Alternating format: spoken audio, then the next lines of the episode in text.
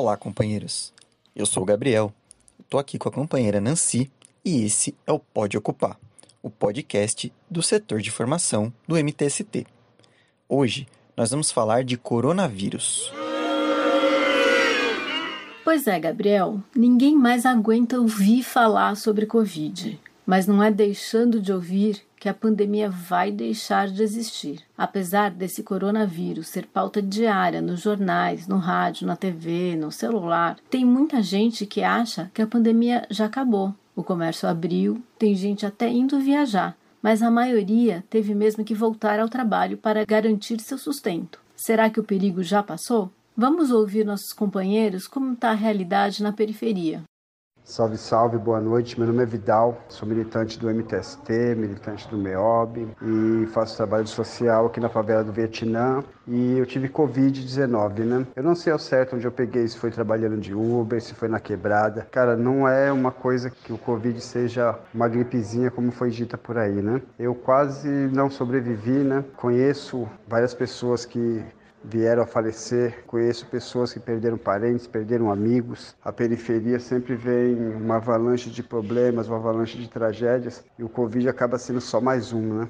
A gente pega aqui, por exemplo, a favela do Vietnã. Tem barraco que moram 10 pessoas. Como faz essa, esse distanciamento social? É, e são essas pessoas que precisam sair para trabalhar, pegar coletivo lotado, ônibus, trem, metrô, nem todo mundo tem carro, né? E quando você vai ver esses drive-thru aí que estão fazendo teste de Covid, só faz se você tiver de carro. Então, assim, não é algo que seja para a população. Mas uma coisa é certeza: os ricos têm mais condições de se tratar do que nós. Eu acho que, assim, o, o, o descaso está tá matando muitas pessoas. A Covid mata também, mas o descaso, ele, ele é um fator crucial também nisso, sabe? Eu acho que muitas vidas poderiam ser salvas se não fosse esse descaso, né? Então, assim, se cuidem, gente. Boa sorte, fé em Deus e fé na luta. É nós. Meu nome é Deusuíta dos Santos Ribeiro e sou da região, moro aqui no Vila Natal, gente.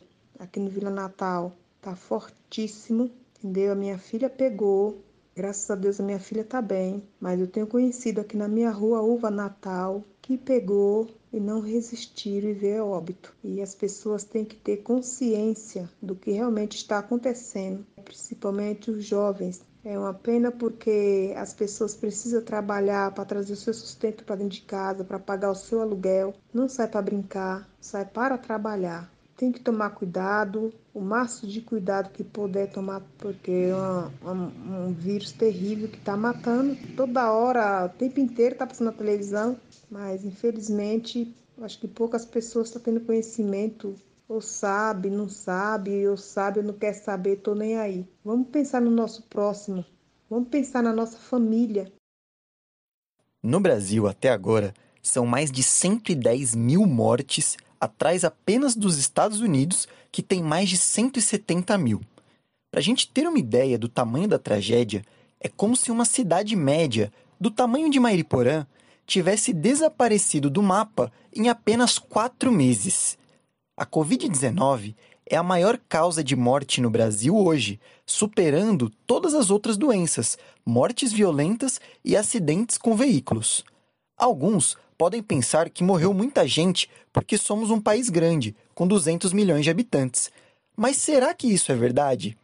Nossa repórter Cecília vai dar um giro pelo mundo para descobrir.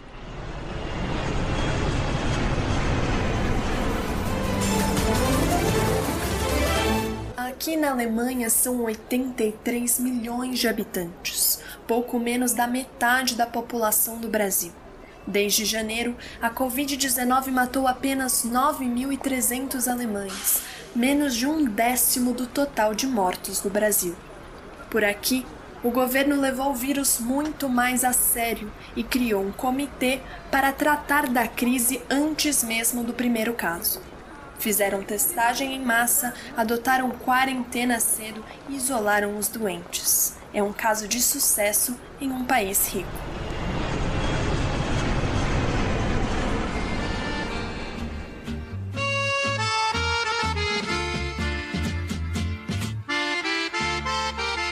Aqui na Argentina são 5.800 mortos para uma população de 45 milhões de pessoas.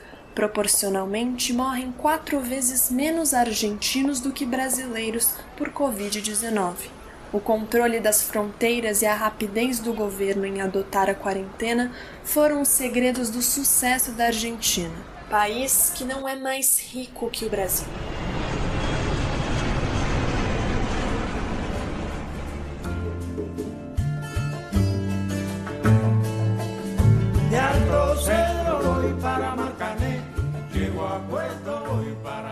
Aqui na socialista Cuba a situação é ainda maior.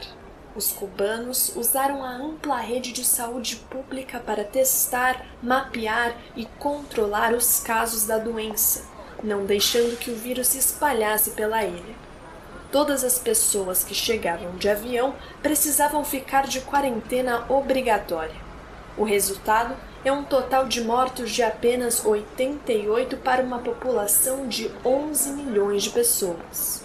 É um dos casos de maior sucesso do mundo, mesmo sendo um país com bem menos dinheiro que o Brasil.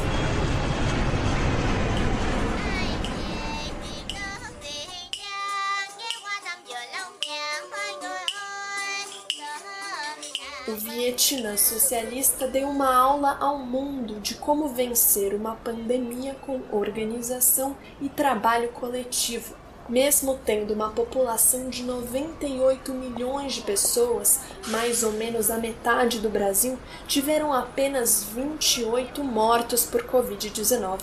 Enquanto o Brasil perde mais de mil vidas por dia, o Vietnã perdeu menos de 30 durante toda a crise agiram cedo, fizeram uma quarentena rigorosa, testagem em massa e rastrearam os doentes. Mesmo sendo mais pobres que o Brasil, venceram o vírus e estão seguindo suas vidas normalmente graças a um governo responsável.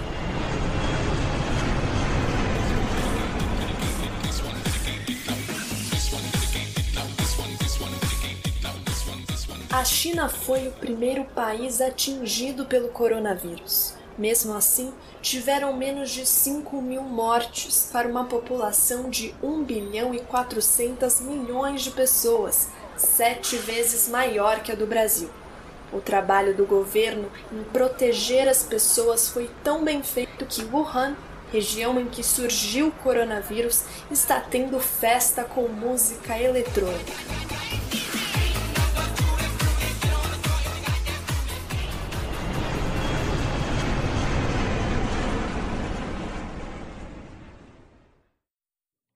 Pois é, Cecília, mas aqui no Brasil a realidade é outra, muito pior. O vírus se espalhou sem controle. Nosso povo perdeu emprego, as pequenas empresas estão quebrando e não temos nenhum sinal de quando a situação vai voltar ao normal. Nosso governo não cuidou da população e o judiciário criminoso tem autorizado despejos no meio da pandemia. Sou o Carlosso, MTST, gordão, beleza? Falar dos trabalhadores na pandemia aí e as trabalhadoras, bom, é difícil, né, mano? Os trabalhadores e trabalhadoras, os que estão trabalhando e os que estão aí se virando como pode, tentando vender isso, tentando vender aquilo, tentando catar latinha. Barato tá louco. A gente mesmo faz, faz isso, tentando vender algumas coisas aí para complementar na renda aí, que tá difícil, certo? O governo vem com auxílio aí, mas não é para todo mundo. Eu mesmo não consegui pegar. Muita gente não conseguiu pegar aí. Esses caras aí, empresário, os patrão, não querem saber. Para eles, a pessoa tem que trabalhar, certo? Se ela corre risco de ficar doente, não interessa, eles arrumam outro depois. E o governo deu toda a autoridade para eles, né? Trabalho remitente aí, tirando todos os direitos dos trabalhadores. Então, tá fácil pros patrão, só tirou direitos. E, pô, despejo nas periferias. Isso daí tá acontecendo demais. Na pandemia tá acontecendo mais despejo do que na época normal. Eu não sei que deu, que deu na cabeça desses loucos aí do, do governo, principalmente aqui no estado de São Paulo, que eles, não, vamos pôr o povo nas ruas. Isolamento social como? Como que o cara vai ficar em casa sem casa? E aí os caras tá tirando. Em São Bernardo aqui, pelo amor de Deus, tem um prefeito aqui, o Leandro Morando, que ele inventa um negócio num decreto, que o decreto dele é demolitório. Né? Ele fala assim, vamos lá despejar aquele pessoal. Vai lá, se não é MTST, se não é o pessoal do MTST, correr atrás aí. Já tinha despejado muito mais gente. Esses caras não tá nem aí com o povo. Por isso que a gente tem que acordar esse povo nosso aí. Só uma coisa que eu tenho que falar pra eles, que nós vai continuar lutando. Vamos continuar lutando contra ele. O MTST tá organizado. Tamo junto. Família MTST, a luta é pra valer. Até o fim. Vamos pra cima do problema. Tá difícil para o nosso povo. Por isso, eu queria perguntar para os nossos companheiros da formação, o Vinícius e o Marco, quais foram os principais erros do Brasil no combate ao coronavírus. Desde o início, os cientistas alertaram que a única forma de combater o coronavírus era com distanciamento social. Então, a primeira medida indispensável para controlar a doença era decretar uma quarentena de verdade, logo no início da crise mantendo em casa todo mundo que não trabalhava em serviço essencial. Em segundo lugar, o governo deveria ter garantido auxílio emergencial em valor suficiente para que as pessoas pudessem ficar em casa sem passar necessidade.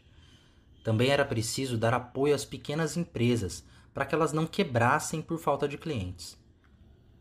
Em um país desigual como o Brasil, em que muitos não têm nem onde morar, era necessário garantir que toda a população tivesse um local onde passar a quarentena, proibindo todo tipo de despejo e colocando os quartos vagos dos hotéis à disposição da população de rua.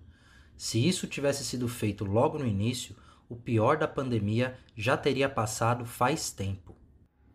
Acontece que o Brasil não seguiu esse caminho. Ao invés de incentivar o isolamento, o presidente foi para a TV falar que era apenas uma gripezinha que as pessoas podiam continuar vivendo normalmente como se o vírus não existisse. O auxílio emergencial que Bolsonaro queria pagar 200 reais apenas, veja gente, se dependesse dele seriam apenas 200 reais.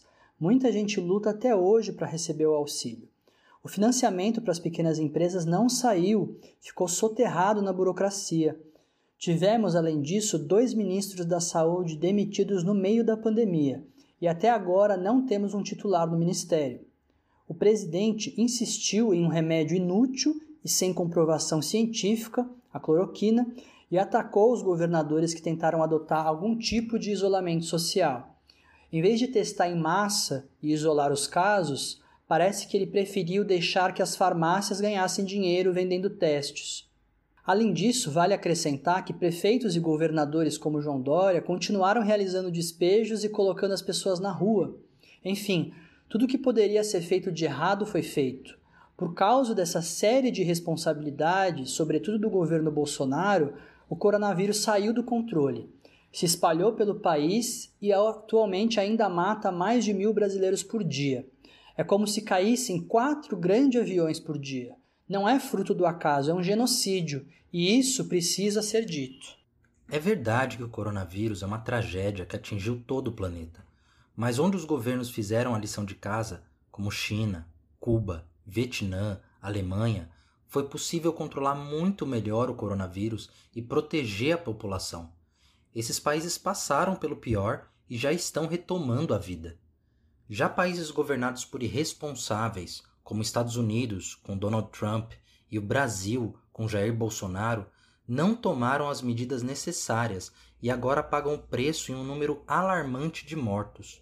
Juntos, esses dois países têm mais de 35% de todas as mortes do mundo, apesar de contarem com apenas 7% da população mundial.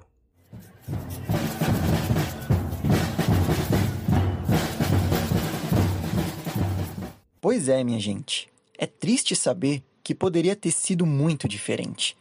Que a maioria das pessoas queridas que perderam a vida para o coronavírus ainda poderiam estar entre nós se o governo tivesse colocado a vida acima do lucro, como nós, do MTST, insistimos desde o início.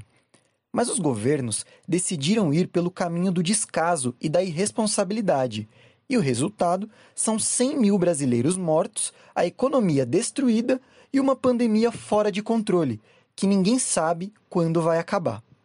Enquanto não surgir uma vacina, se é que vai surgir alguma vacina eficiente logo, fazemos um apelo a todos os companheiros e companheiras que estão na luta pelo sustento de cada dia e por uma vida digna. Não baixem a guarda, não se descuidem da proteção, usem máscara, mantenham o distanciamento sempre que possível, lavem sempre bem as mãos e continuem na luta. O MTST continua lutando contra a irresponsabilidade que o governo vem demonstrando. Exigimos o fim dos despejos criminosos durante a pandemia, o pagamento do auxílio emergencial e moradia digna. Cuidando uns dos outros, faremos aquilo que o governo não faz.